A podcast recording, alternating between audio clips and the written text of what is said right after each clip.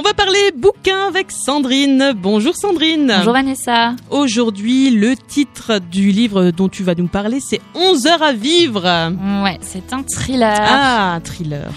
C'est l'histoire de Didi qui est mariée et enceinte jusqu'au cou. Et en attendant le déjeuner avec son mari, et comme les températures sont caniculaires, elle se rend au centre commercial de Dallas pour faire du shopping. Jusque-là, rien d'anormal. Et puis il y a un homme qui l'accoste pour l'aider à porter ses sacs. C'est gentil, mais euh, elle refuse et l'inconnu va se montrer insistant. Et deux heures plus tard, le mari de Didi, Richard, attend sa femme au restaurant, mais elle est pas à l'heure et c'est pas trop dans ses habitudes. On se demande si elle a pas été kidnappée.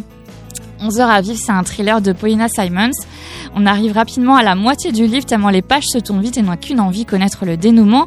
Pour maintenir le lecteur en haleine, l'auteur raconte les événements du point de vue de Didi et de Richard.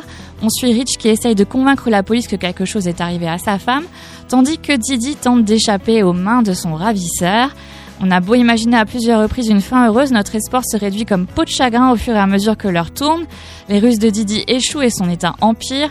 Reste à savoir si le FBI et Rich arriveront à temps à mettre la main sur le psychopathe.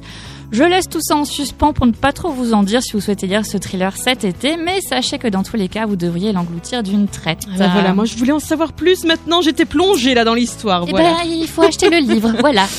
Merci beaucoup Sandrine, je rappelle que tu es bibliothécaire à la médiathèque de Sarreguemines et que vous pouvez retrouver tous tes coups de cœur sur ton blog. Comme dans un livre.fr. Merci beaucoup Sandrine, à la semaine prochaine. À la semaine prochaine.